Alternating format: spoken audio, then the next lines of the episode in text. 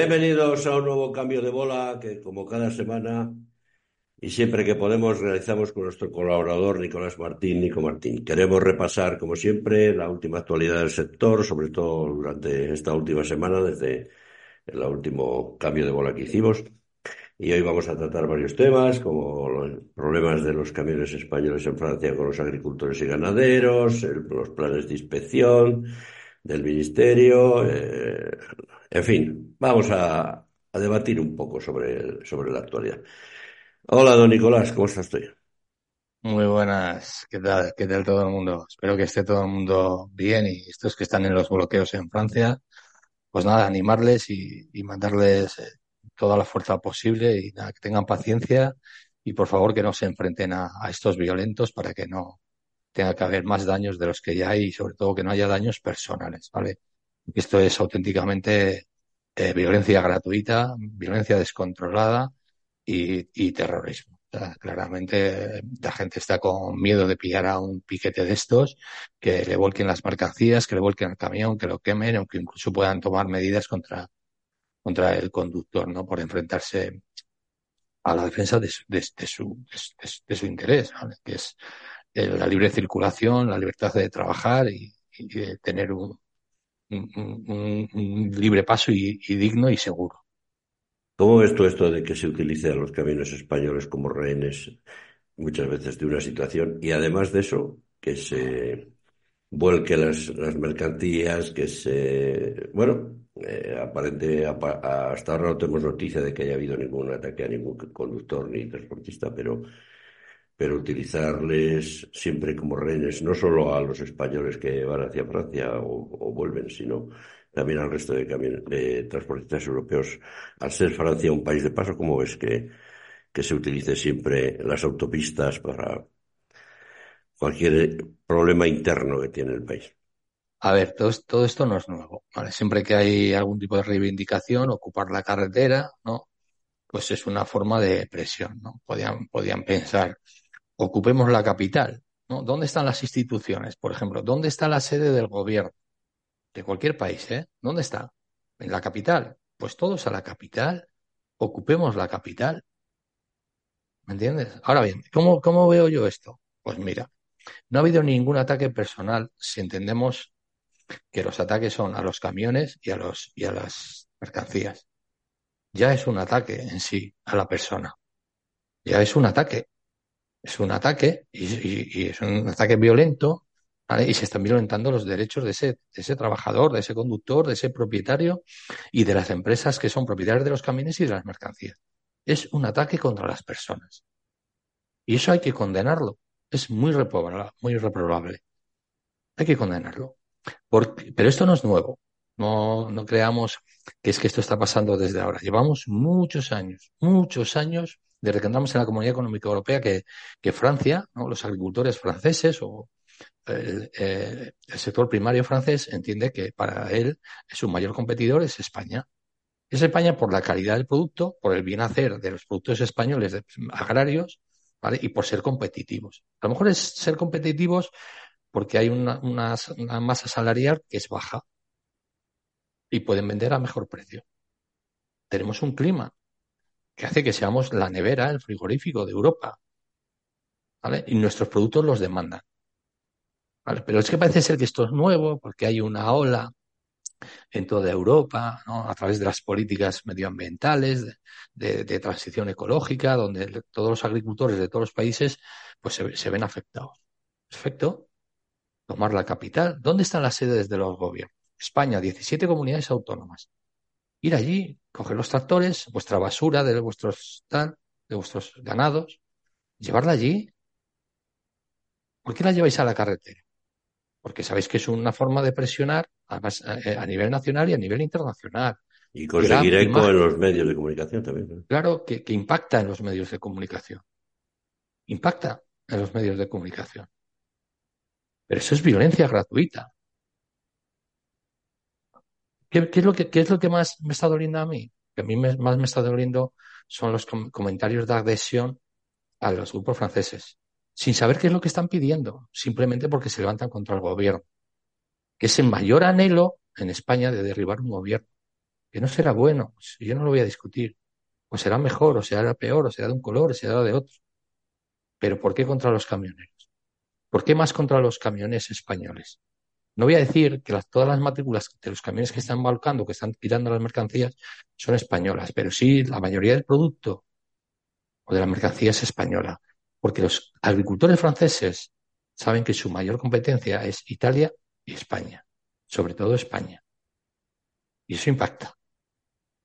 Y eso impacta. Entonces, a mí me, parece, eh, y las declaraciones del ministro de Agricultura francés, o sea, son descabelladas. Decir que hay competencia desleal.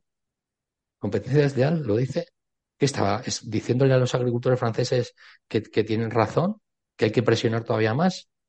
El, silencio del gobierno francés, no, no garantizando el libre tránsito de las mercancías y de las personas y la seguridad en la carretera, es el apoyo a esas, a esas manifestaciones. Es lanzar un mensaje a Europa de que somos Francia y que Francia no se toca. Al contrario que en cualquier otro país que tienen no tienen unos sentimientos tan nacionalistas. Pero ellos están defendiendo esto. Y lo que dicen, bueno, nosotros tenemos unas políticas, vamos a ayudar al campo francés con nuestras políticas internas, pero que sepa que la culpa la tiene Europa con sus políticos, ¿no? Y la, competencia desleal que ejercen desde terceros países. Es un problema interno de ellos, porque la, España tiene zonas muy específicas destinadas a producir ese tipo de productos porque tienen una demanda internacional, la, nacional calidad de nuestro, la calidad. la calidad de nuestro sector primario, vale, que no está reconocida dentro de España, porque nosotros nos saltamos a decir que las naranjas vienen de Sudán. Hombre, naranjas no hay todo el año en, los naranjos españoles.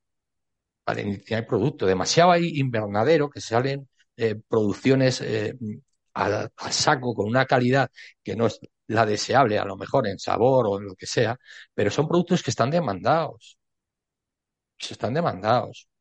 Cuando habla de, es que esto nos va a pasar a nosotros con Marruecos, bueno, los acuerdos con Marruecos son de la Comunidad Económica Europea y la Comunidad Económica Europea la, componemos todos. Todos somos Comunidad Económica Europea, como todos somos Estado. Y los gobiernos son circunstanciales, temporales y de diferentes colores. Pero ahora hay un movimiento de ir contra el gobierno. Hay un movimiento muy ultranacionalista ¿vale? que quiere poner fronteras. ¿A qué? Si no hay vuelta atrás, ¿qué hacemos? Como el Brexit inglés, que se engañó a los ingleses para salirse de Europa, ¿qué pasa? ¿Que les va muy bien? Les va divinamente, ¿no? No les, no les, no les va nada bien. A nosotros igual tampoco nos va como, como querríamos, pero es que nunca vamos a, estar como queremos personalmente. Porque somos una nación, porque somos un pueblo, porque somos un colectivos y, y todo el mundo tiene unos intereses personales y luego unos intereses colectivos y hay que buscar equilibrios. Pero en, esto que está pasando ahora mismo, en las carreteras francesas, que no es nuevo, que no es nuevo, que cada X tiempo nos vuelcan las mercancías, nos, nos vacían las cisternas, es un mensaje que a nosotros nos tiene que enorgullecer de decir, tenemos un buen producto y los franceses nos lo tiran al suelo porque sabes que competimos contra el mayor país eh, que es una potencia agrícola, Francia, a nivel europeo, a nivel casi mundial y nosotros competimos con ellos. Y competimos en igualdad de condiciones. ¿Vale? Y nuestros, nuestros productos a nivel global, mundial, tienen un prestigio bestial. Por eso nos atacan a nuestros camiones y a nuestro producto. Yo no voy a ir nunca de la mano de los agricultores y los ganaderos, porque yo soy camionero, yo soy del sector del transporte. Ellos tienen sus problemas y nosotros los nuestros. No me voy a solidarizar con los eh, agricultores franceses con la que está cayendo. No, lo voy a condenar. Y mañana, cuando salgan los agricultores en España, yo puedo entender y comprender su situación, pero no tengo por qué solidarizar. Porque le afecta a mi sector, al con el que yo trabajo, que es el del transporte de mercancías por carretera. Nos afecta de una manera dineraria y de una manera de laboral, de trabajo. ¿Vale? Que nos van a cortar también las carreteras en España y les aplaudimos, ¿no? Nosotros estamos llevando sus productos, que nos respeten, que nos respeten, que respeten nuestra integridad, nuestro derecho a circular, a trabajar. Es lo que tienen que hacer. Y hay que condenar al gobierno francés y a su forma de, actuar con respecto a la seguridad de, esos, de esas mercancías, de esos camiones y de esos conductores. Y lo, yo lo condeno desde aquí y lo condeno firmemente. Y digo que son actos terroristas. Son unas imágenes deplorables. ¿Vale? Y esto no se puede solidarizar uno con ello. Me importa tres pelotas quien gobierne. Aquí gobierna un gobierno progresista y en, Francia gobierna un, partido conservador, con una extrema derecha que va cada vez más fuerte. Y esta gente se mueve por intereses. Les importa una puta mierda el campo, el transporte, la mar, les importa una puta mierda porque les importa el poder. Y lo que te van a dar es dando migajas, como está haciendo el ministro francés de, Agricultura y el gobierno francés les está dando migajas y está señalando al enemigo, que es competencia desleal de terceros países. Si miramos al sur, España, a Portugal y Marruecos, pues que digan quién son los mayores inversores en el campo marroquí, españoles y franceses. Son los que han invertido allí para traer fresa más barata, judías verdes más baratas, con controles diferentes. Se exportan, se, traen aquí y luego aquí desde almacenes en bolsa. ¿Pasan los registros sanitarios? Pues hombre, digo yo que los pasarán porque si no, igual no los exportan. ¿Que hay delincuentes? Pues también en el mundo del sector del transporte hay mucho delincuente. Pero yo lo yo tengo que condenar. Y creo que Julio es condenable esto. Es, condenable. Hay, que exigir al gobierno que le, exija al gobierno francés que permita la libre circulación que se vayan a París, donde están en los campos elíseos, y los llenen de mierda. O aquí, que vayan a la Moncloa, o que vayan al Parlamento, o que vayan al Senado, que vacíen allí sus, sus remolques de estiércol. Hemos visto cómo descargaban desde los tractores de todo menos producto agrícola. Estos señores, cuando se van del piquete, agarran su tractor y se ponen a arar, se ponen a sembrar y ordeñan sus vacas.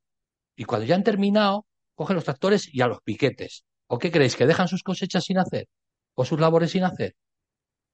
¿Alguien se cree que un agricultor o un ganadero deja sus, sus ovejas sin, sin, ordeñar o sin cuidar o sus vacas sin ordeñar? ¿A qué no? O tendrán trabajadores allí, porque al fin y al cabo, cuando hablan de sindicatos agrarios, hablan de sindicatos empresariales. ¿Les acompañan a los trabajadores? Pues seguramente les acompañen. Como aquí acompañamos en la, en la huelga del transporte, muchos conductores acompañaron a sus patrones y luego no, le, no, les pagaron los días que estuvieron de huelga. Se los descontaron. Más jeta, más cara que espalda.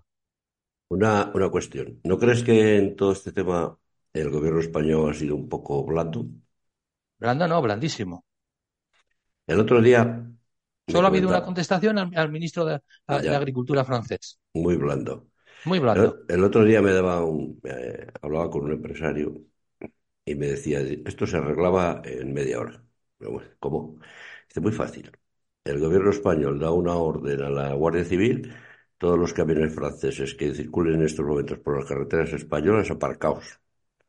Verás qué rápido salta pero, la embajada francesa pidiendo yo lo, lo paro siento, a, yo lo siento, Julio. a su gobierno. Tomar la misma medida no es un modelo ni un ejemplo. No es un modelo, pero él decía que, que a lo mejor lo que pasa es que aquí cuando eh, tenemos como una especie de, de, complejo de inferioridad frente al, al francés, que debíamos de ser un poco más radicales. Los franceses primero son franceses. Bueno, siempre han sido muy. El gobierno muy francés sabe que es su campo y su agricultor. Y se juega. Y se juega. Vale. Y las políticas agrarias son europeas. Sí. Para el que no lo quiera entender. Porque Pero aquí... es un país, como muchos que hay, que siempre deciden primero lo suyo y cuando hay un problema como este, pues mira hacia otro lado.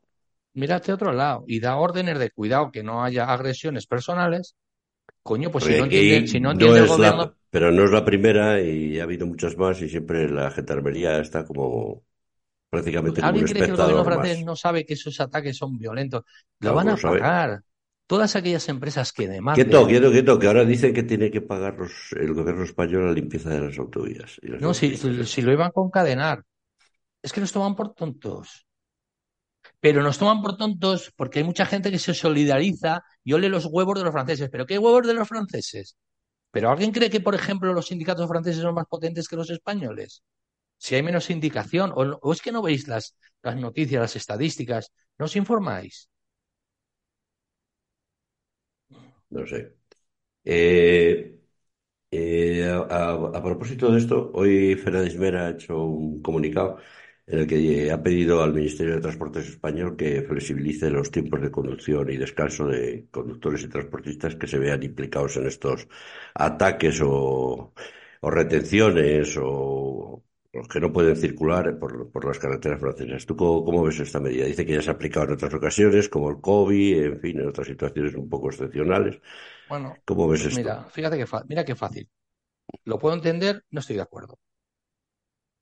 Ellos además hacen una puntualización que dicen, no, para aquellos transportistas que se han visto obligados en las retenciones. Que, hay que decir, secuestrados rehenes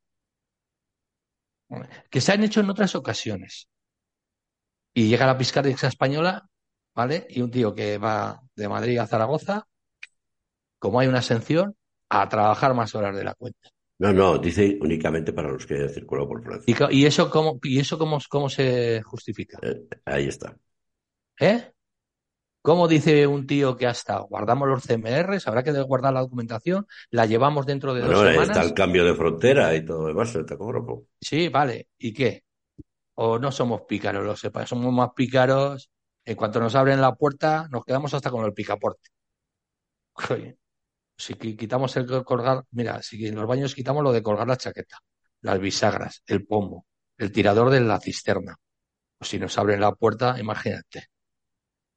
Entiéndeme, entiende. Es que no puedo estar de acuerdo. Astic recomendó a sus asociados que no hicieran viajes a Francia hasta que no se garantizara la seguridad de, del libre tránsito de las personas y mercancías. Mm.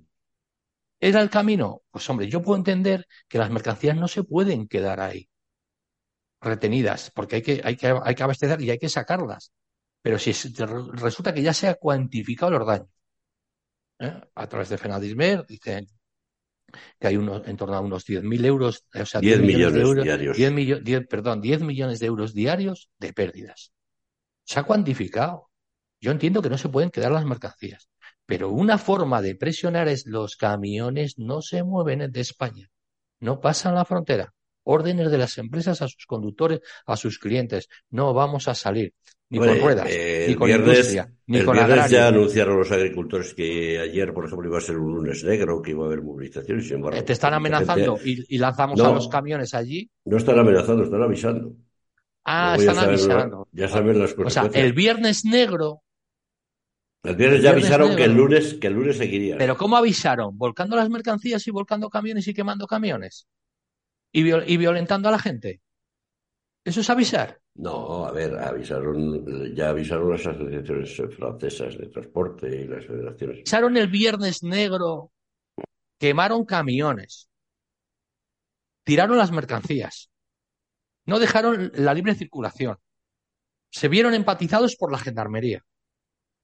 Eso no es avisar. Avisaron que el lunes, el lunes, este lunes, ayer, que iba a ser, Pero, que entonces, a si avisaron que iba a haber un cinco lunes días, negro- iban a seguir durante cinco días. Avisaron de que iba a haber un lunes negro después de que el viernes nos machacaron a todo el que pudieron, ya sea la matrícula que sea, pero que llevaba un producto que a ellos no les interesaba.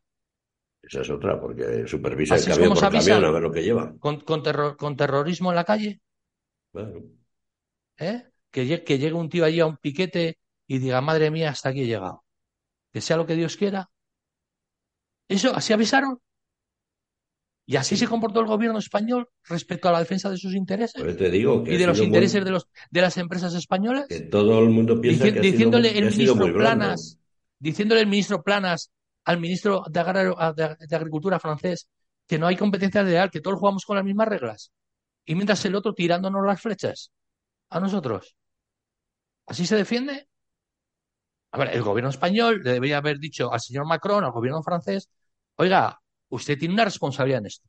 Y que sepa que el gobierno español va a ir defendiendo los intereses de las empresas y en la parte acusadora para que se indemnice a las empresas españolas de las pérdidas ¿eh? y además ¿eh? se, puedan resarcir los daños morales, económicos, ¿vale? Y por la violentación de, de las libertades y de los derechos de los trabajadores y del libre tránsito y el libre comercio. Y si quieren reivindicar que se vayan a los campos elíseos y allí vacíen sus, el estiércol de sus ganados. ¿Por qué tienen, qué cojones tienen que ir a la carretera? ¿Por qué cojones tienen que ir a la carretera? Si nosotros mismos cuando tenemos movilizaciones es casi el sitio donde menos utilizamos, porque cagando leche nos mandan las tanquetas. Ya, pero eso es aquí. ¿Me entiendes? Eso es aquí.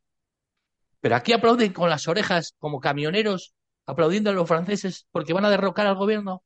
Pero ¿dónde se ha visto tanto analfabeto funcional necesario? Más que en este puto oficio. Yo me solidarizo con, mis, con mis compañeros camioneros y con las empresas españolas de transporte que están sufriendo los ataques terroristas de los agricultores franceses, con el beneplácito del gobierno francés y el mirar del otro lado de la gendarmería francesa. ¿Vale? Y condeno totalmente la poca defensa del gobierno español a las empresas españolas, al producto español. Se les tenía que caer la cara de vergüenza. Se les tenía que caer la cara de vergüenza por las imágenes que estamos viendo todos los días. Todos los santos días. Ya, pero es lo que, es lo que hemos visto, es lo que hay y ya veremos a ver cómo termina esta, esta Yo, hoy por hoy, en mi situación, no hago internacional. ¿Vale? Yo eh, le comenté a una publicación de, la Confederación Española de Transporte de Mercancías que por favor dieran órdenes a sus empresas de no mandar los camiones a Francia por la seguridad de los trabajadores, de los conductores, de las empresas españolas, que no fuéramos eh, eh, eh, cómplice necesario, ¿vale? O víctima, o víctima necesaria. De que nuestros camiones no se vieran violentados, de que nuestra gente no se viera violentada. ¿Vale? Y al día siguiente vemos cómo Astic dice, por favor, no saquen ustedes los camiones. Yo entiendo que los tienen que sacar. Pero eso es como mandar a los corderos al matadero, joder. Ya, Hostia, ya basta. Ya basta de mandar a los trabajadores del sector, ya sean autónomos, ya sean pequeñas empresas, ya sea lo que sea, me da igual, las grandes empresas. Deje de ser víctimas necesarias de la violencia, joder. ¿Cómo cojones queremos hacer atractivo esto? Si estamos mandando a nuestros conductores al matadero. ¿Cómo cojones lo vamos a cambiar? ¿Con estas imágenes? ¿Con estas políticas? ¿Con esta estrategia? ¿Así lo vamos a cambiar? No es una cuestión de cojones, es una cuestión de inteligencia. No seamos víctimas necesarias, no seamos cómplices de nuestra propia miseria. Joder, evolucionemos. Ya está bien. Es que la semana que viene empiezan los españoles. También cortamos las carreteras. Y también nos quejamos de que no llegan los productos a, las lineales, a las industrias que no pueden trabajar. De esta manera no se nos reconoce. Pues usemos la inteligencia, joder. Si nosotros sí queremos, tenemos el poder. Vale, yo no, no estoy pidiendo ni unidad, sino que, que, joder, que defendámonos. No entremos en su juego. Ya basta. Bueno, Vamos con otro tema. Hemos conocido por fin, bueno, como todos los años, el plan de inspección de, transporte por carretera de 2024. ¿Le, ¿Le, has echado un vistazo? Sí, bueno, he echado un vistazo un poco por encima porque la verdad es que no me permite mucho tiempo estar, porque ahí hay unas cuantas páginas, pero bueno, a, a, grandes rasgos. Resume, ¿qué te parece? Ah, bueno, me parece correcto. ¿Vale? Parece que van a entrar en el tema de los de lo que se cobra por los viajes. ¿Correcto o escaso? Es negro sobre blanco, ahora hace falta que se cumpla. ¿Se va a cumplir? A ver, si, si la formación fuera mm, Control del cumplimiento de las condiciones que han de cumplirse para el ejercicio de la profesión de transportistas atendiendo a la normativa en vigor. Vale, esto sería una, eh, una inspección sobre aquellas empresas que cooperativas de, dudosa legalidad y todo esto, falso autónomo y todo este tiempo. Vale, pues ya se lleva un poco inspeccionando eso. No sé si ha habido resultados, creo que no, lo cual quiere decir que una inspección muy flojita. Poner especial atención a las empresas con una mayor tendencia fractora. ¿Y por qué no se está haciendo desde hace años atrás? Siempre hemos hablado esto de, la, honorabilidad y todo esto, pero que parece que se queda ahí está, papel ahí Está, pero ahí está en el baremo de sanciones. Lo único que hace es ocupar espacio dentro de, cada página. Lo que te quiero decir es que a mí... Pero pocos casos, se, pocos casos se conocen de la retirada de, honorabilidad de una empresa. Se conocen pocos. ¿eh? Ninguno. Pues yo lo entiendo. ¿Cómo vas a cerrar una empresa? Además, las estrategias de las empresas son grupos empresariales con diferentes empresas. ¿Qué me cierras una? Trabajo con la otra. Sí, a mí me parece correcto. A mí el plan de inspecciones me parece correcto. Lo que yo quiero es decir, a ver, sobre los reglamentos de los reales decretos, perdón, que se, se aprobaron en el 22, ¿vale? Que, ya se empieza a trabajar sobre el tema de, la ley de costes, ¿vale? Que, se inspeccione ahí, ¿no? Que se inspeccione para, que se pague un precio justo. Y, pero que, que, que haya resultados trimestrales o cuando quiera, que nos digan ahora mismo cómo han ido los resultados en las inspecciones del año 23 por ejemplo. Porque un plan de inspecciones lo hay, pero se ejecuta. Podemos, es decir, tenemos un real decreto, pero se cumple. Tenemos el estatuto del trabajador, se cumple. Tenemos normal tiempo de conducción y descanso, se cumple. Tenemos mucha normativa, tenemos mucha, mucha política de inspección. Resultados. Resultados es decir, a este señor, a este señor, a este señor lo hemos sancionado con 600 millones, con 500 millones, con 200 millones, con un millón, con lo que sea. ¿Por qué? Porque estaba incumpliendo el Real Decreto tal de, no trabajar por debajo de coste, por, violentar los derechos de los trabajadores, por lo que sea. Necesitamos información que nos, que nos anime a seguir en que, las políticas de transporte, de inspección, de derechos, eh, se están cumpliendo, que, que las leyes se están cumpliendo.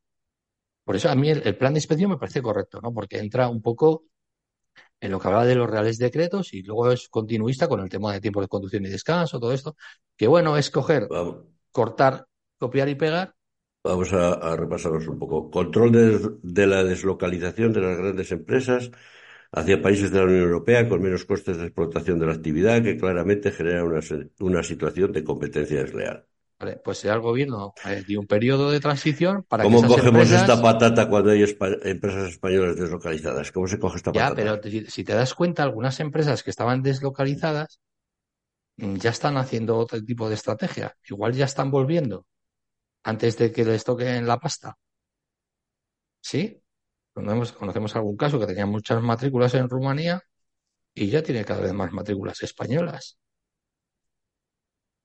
Todavía hay algunos que, claro, entienden, no, si es legal, claro, claro que es legal que tú tengas una sucursal en Rumanía, en Bulgaria, o en el Benelux, o en París, ese me la suda.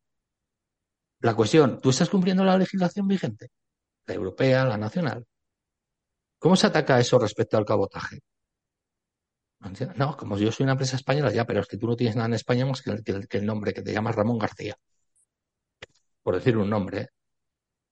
Porque todo lo demás lo cotizas fuera, coges las, normativas laborales de fuera, del país que mejor te conviene. ¿Quieres más? No es lo mismo una empresa de Guipúzcoa, de Barcelona, que una empresa de Cuenca. Las diferencias que hay. Entonces, el plan de inspecciones siempre se quedará corto. ¿Por qué? Porque no hay inspectores. ¿Por qué no hay inspectores? Porque hay mucha presión, porque interesa, porque las mercancías hay que moverlas. Control de yo, animo a las empresas a que cumplan la legalidad vigente y sean competitivas, sean competitivas y hagan competencia leal, todos en las mismas condiciones, fiscales, laborales. Está. Otro tema. Control de la utilización de forma fraudulenta de las distintas formas de organización social, cooperativas de trabajo social, etc., en las que no existe una verdadera relación societaria, encubriendo obligaciones y responsabilidades que en realidad son exigidas a empresas de transportes. ¿Qué significa Los falsos autónomos. ¿Qué significa esto? Utilizar a personas es como si fueran empresas o autónomos y exigirle como si fueran trabajadores, pero eludiendo los derechos de los trabajadores ¿eh? y además cargando sobre ellos todos los costes eh, que acarrea pues, una empresa. Sin embargo, la exigencia y los, y los contratos son como tú, tú dependes de mí como, como trabajador y yo te doy las órdenes. ¿Cuánto, lleva, cuánto, cuánto se lleva denunciando el tema de los falsos autónomos, de la competencia desleal? ¿Cómo todavía se, sigue habiendo gente que entra en ese, en ese juego, en ese engaño manifiesto? ¿Cómo se permiten todavía que, que, haya empresas que, que, abran en ese tipo de, en ese modelo de, de, sociedad? ¿Cómo todavía se permite esto? Si se está, si se está inspeccionando y se está persiguiendo, ¿cómo es que todavía se dan de altas cooperativas de este tipo? ¿vale? Vamos, Manchan- vamos. manchando el buen nombre de las cooperativas que siempre han trabajado de, de- de manera legal y correcta. Y a mí los puntos me parecen muy, muy curiosos. Control sobre las áreas de negocio para el consumo colaborativo en materia de movilidad que pueden ocultar diversas formas de fraude donde existe un ánimo de lucro y encubren una actividad empresarial que deben ser considerados como servicios profesionales de transporte tanto de viajeros como de mercancías. Claro, esto es, por ejemplo, es yo pongo mi coche que voy a Salamanca y me llevo a mi vecino y a uno de la otra punta de la ciudad por el módico precio. Esto es la economía colaborativa, que muchas veces es a través de plataformas, ¿vale? Que tienen un negocio muy sustancioso utilizando eh, a las personas, ¿vale? Y ocultando muchas veces eh, un- una actividad que podría ser transporte de personas. Que para eso ya hay taxis, ¿vale? Incluso hay Uber y estas, estas aplicaciones, y también hay autobuses. Y entonces se está haciendo una competencia desleal en una actividad encubierta. Pues adelante con ello. Control de la morosidad. Bueno, Bueno, ahí parece hemos que avanzado, va, ¿no? parece que se va reduciendo, sí. Eh, Claro, pero ha entrado de motu propio ahí la, la administración a decir, bueno, vamos a poner un poco coto a esto porque había que había casos, había casos alarmantes, ¿eh? de más de Sí, 120 sí. días, ¿eh? Y, de, y, y 200 días y a cobrarlo. y, de medio año. Y lo de no pagar, Y no como, pagar. como, como te voy a pagar a, a 90 días más 20 o a 120 días, dentro de 120 días yo tengo un pastizal en mi cuenta bancaria y ellos den por culo a todos que yo me largo a Suiza. En fin, control de precios y gastos relacionados con el transporte.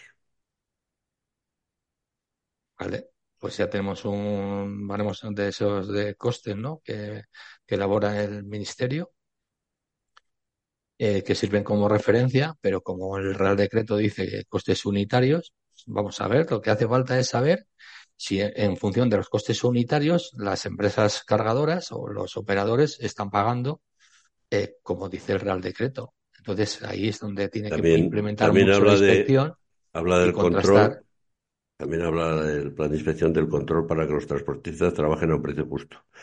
Además de inspeccionar que el conductor, bueno, el conductor profesional no realice trabajos de cargas y descargas de mercancías. ¿eh? Claro. Parece ser que ya hay gente que se está descargando como si fuera muy general, ¿no? No, no es tan general. La gente ha aprendido la lección, que es conductor. Pero hay que aclarar que, por ejemplo, un transportista autónomo, si quiere, sí se puede descargar. Nadie se lo puede prohibir, ¿no? ¿Por qué? ¿Dónde lo dice? No sé, digo yo, no sé. ¿Qué Yo va? pregunto. Y yo también, como conductor asalariado. A ver, yo, yo, si cumplo las excepciones que dice la norma, pues a lo mejor desde el- un, un, un establecimiento que es almacén un establecimiento que es punto de venta, pues bueno, ahí hay una excepción, ya está. Si yo trabajo en una empresa que hace eso, estoy cumpliendo con la legalidad vigente. Ahora bien, que un autónomo decida que él se descarga porque es suyo el camión, pues tendrá un problema, porque también a él le, le implica eh, que esté incumpliendo la normativa sobre cargas y descargas. No es su actividad principal, ni es una actividad que vaya adherida, salvo las excepciones. Él está obligado a no, ni a cargarse ni a descargarse. Y ya está. Como está obligado a comunicar los tiempos de espera en demasía sí que, y para cobrarlos. Lo que pasa que, claro, tenemos aquí un discursito que es lo de siempre, si no lo hago yo, lo hace otro. Bueno, pues seguir haciéndolo. O sea, no se, no se pueden estar redactando leyes, no se pueden estar otro, redactando leyes, ni se pueden estar eh, haciendo reivindicaciones para luego no cumplir. O sea, joder, no sé, no seáis tontos, hostia. el otro día aquí estuvo, entrevistamos a Juan José Gil, secretario general de Penedismer, y decía que una de las herramientas es denunciar, denunciar y denunciar y decir que no. Cuando una carga no fuera rentable, decir que no. Pero si alguien dice que sí, ya estamos, no ya volvemos al años, yo no principio. sé cuántos años llevamos diciendo hay que aprender a decir no. Porque si yo me voy a tirar, por ejemplo, 20 días de paro, eh, por ejemplo, en este año, imaginemos, ¿eh? En el año 24 se declara un paro patronal o, o- que lo llamen como quieras, que me la suda, eh, y resulta que me tiro 20 días, pues con decir 20, 20 días, 20 veces que no a las cargas, ya tengo los 20 días parados. Y si todos hicieran lo mismo, los cargadores decían, hostia, cuidado, que es que estos han aprendido a decir que no. Es que se empiezan a defender. ¿sabes? Empiezan a comprender que su actividad es fundamental para nosotros que somos unos especuladores. ¿Vale? Y saben que es necesario para la sociedad que los camiones se muevan. Cuidado, que están despertando. No aplaudimos, por ejemplo, tener un líder que dé la cara por nosotros y luego incumplimos. ¿Queréis una reseña? Pues en una mesa de plataforma para una convocatoria de paro había tres personas. De las tres personas, el lunes que tenían el paro, las tres personas que estaban allí sentadas eh, eh, en representación de plataforma, de esas tres personas que representaban una zona de España, uno paró y los otros dos fueron a trabajar. Eh, a ver, para mirarte y no echar ni gota. ¿Entiendes? hay que aprender a decir no en toda la escala en las empresas, en los autónomos, en los asalariados. Lo que pasa que en también, todas las escalas. Lo que pasa que también muchas veces hemos dicho, y tú lo has dicho, y bueno, aquí lo hemos comentado, que hay que tener mucho cuidado con, con lo que se pide, no sea que nos lo concedan. Y es un poco lo que ha pasado con la ley esta de la cadena de transporte. Tanto pedir que no, una cadena que, no, está desarrollada. No está desarrollada, vale. Falta una ley de intermediación, etc, etc, etc. Y, y un plan de inspecciones y un plan de sanciones duro, duro. toda ley es mejorable, pero para muchos ha sido una doble trampa. Tanto pedirlo y ahora resulta que con una herramienta en la mano se ven incapaces para decir que no. ¿Por qué? ¿Por qué están, porque están eh, buscando cargas en las bolsas de carga donde vienen rebotadas de tercera o cuarta mano? se me viene a la memoria un es, un es un conglomerado un poco complicado cuando hay, hay transportistas autónomos y, y microempresas que tienen contratos fijos con empresas que les están, les están pagando bien y están cumpliendo. Entonces es un arma un poco de, sálvese quien pueda y, a buscarse las alubias. Es que se me viene a la cabeza un artículo del camionero García de hace años, ya, yo creo, hace años, ¿eh? que dijo, en, un tema de reivindicaciones, ¿no? Y decía, cuidado con lo que pedís. Por eso. Cuidado con lo que pedís. No vaya a ser que te, os hagan caso. Porque luego hay que cumplirlo, hermanos. Por eso. Es muy fácil y tampoco se escuchar y, tampoco se puede y tampoco se puede pretender que haya un gobierno que esté vigilando permanentemente a todo o a claro todos, que no. nosotros somos nosotros un guardia civil subido en cada camión para que te diga no, no, no. nosotros tenemos que ser nuestros propios vigilantes, Ahí. los que defendamos nuestros intereses, nuestros derechos. Pero acordaros de una palabra siempre, ¿eh? una palabra que os voy a decir ahora, se llama necesidad.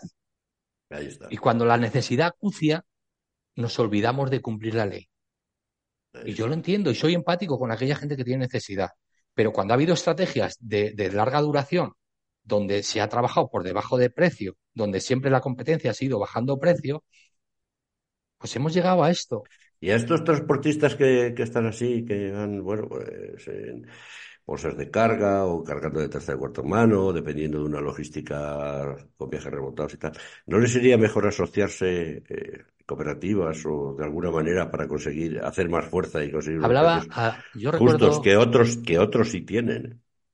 Yo recuerdo, mira, yo recuerdo eh, el libro blanco del transporte hablaba de dimensionalidad, ¿no? de la dimensión de las empresas a la hora de competir. ¿vale? Pero desde aquello ahora el cambio ha sido brutal. Entonces, los clientes demandan, además del servicio del, transporte, del transporte de las mercancías, demandan otros servicios, ¿no? Como almacenaje, preparación de pedidos y demás. Entonces, el cambio ha sido brutal y, sigue siendo brutal. Y yo creo que hay una burbuja logística, ¿no? Que algún día puede ser que explote y arrastre a más de un operador. Es posible, ¿eh? porque hay, creo que hay una burbuja logística brutal.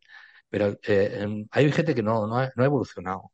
Entonces, es autopatrono, sigue con su camión y entonces depende de, de los operadores. O sea, autónomos que no tienen un cliente fijo eh, para el que trabajan siempre, sino que su cliente es un operador ¿vale? que especula. ¿vale? Él cobra al cargador lo que cobre y el beneficio lo obtiene de, sacar esos viajes pues con colaboradores o con plataformas de venta online y todas estas historias, ¿no? Que a mí me parece lógico que, haya este tipo de, plataformas porque es una herramienta muy válida para, para las empresas. Otra cosa es la especulación.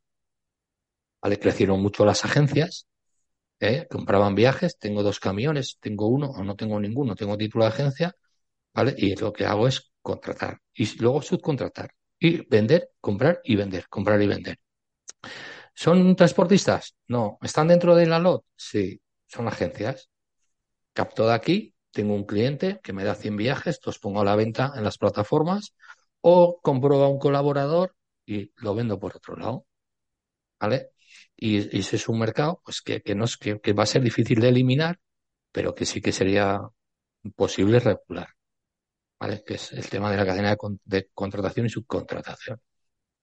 Yo he visto una, una cosa aquí de, de, por ejemplo, plataforma decía que solo hubiera un, un, en la cadena de transporte solo hubiera una agencia y eso va a ser complicado porque en función de los destinos monopolizarlo y muy muy muy y en función de los destinos y las zonas y si tienen mayor industria menor industria y demás no pues porque hay, mucha variedad y mucha diversidad de transportes de empresas y de, no y los transportistas quieren ir donde hay más capacidad de cargar ¿Me entiendes? O sea, ir a zonas más deprimidas, pues al final sería un destino, ahora ya las grandes, allí. Las grandes operadores logísticos funcionan de otra manera. Ya pasó la historia que el que iba aparecía con el camión y mira a ver qué viaje tienes para tal sitio. Ahora no, ahora lo coge una, lo coge un operador, lo distribuye, lo reparte, lo contrata y se, punto. Se, trata muchas veces de que ha evolucionado mucho.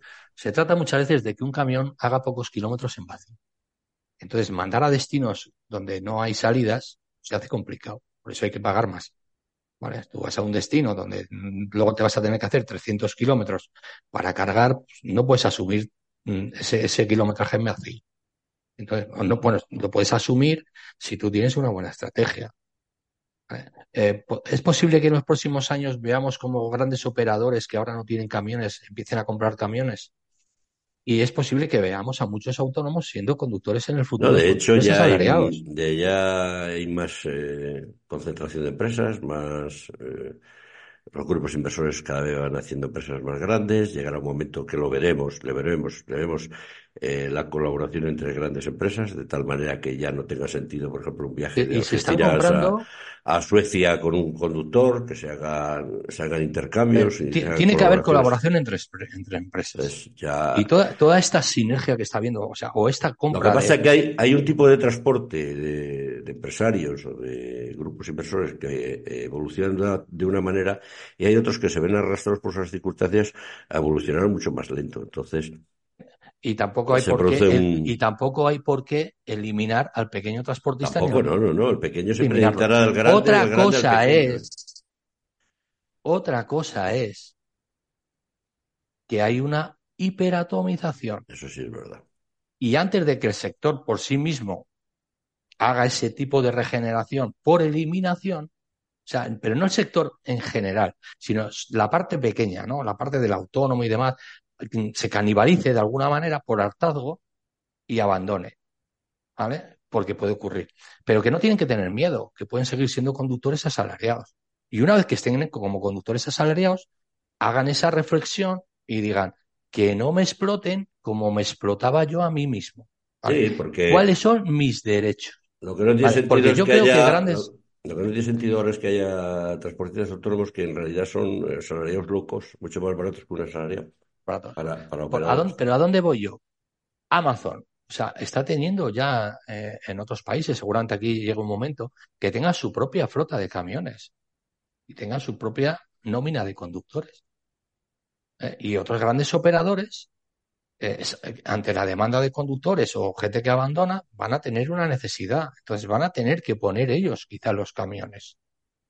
Entonces no hay miedo a perder el trabajo.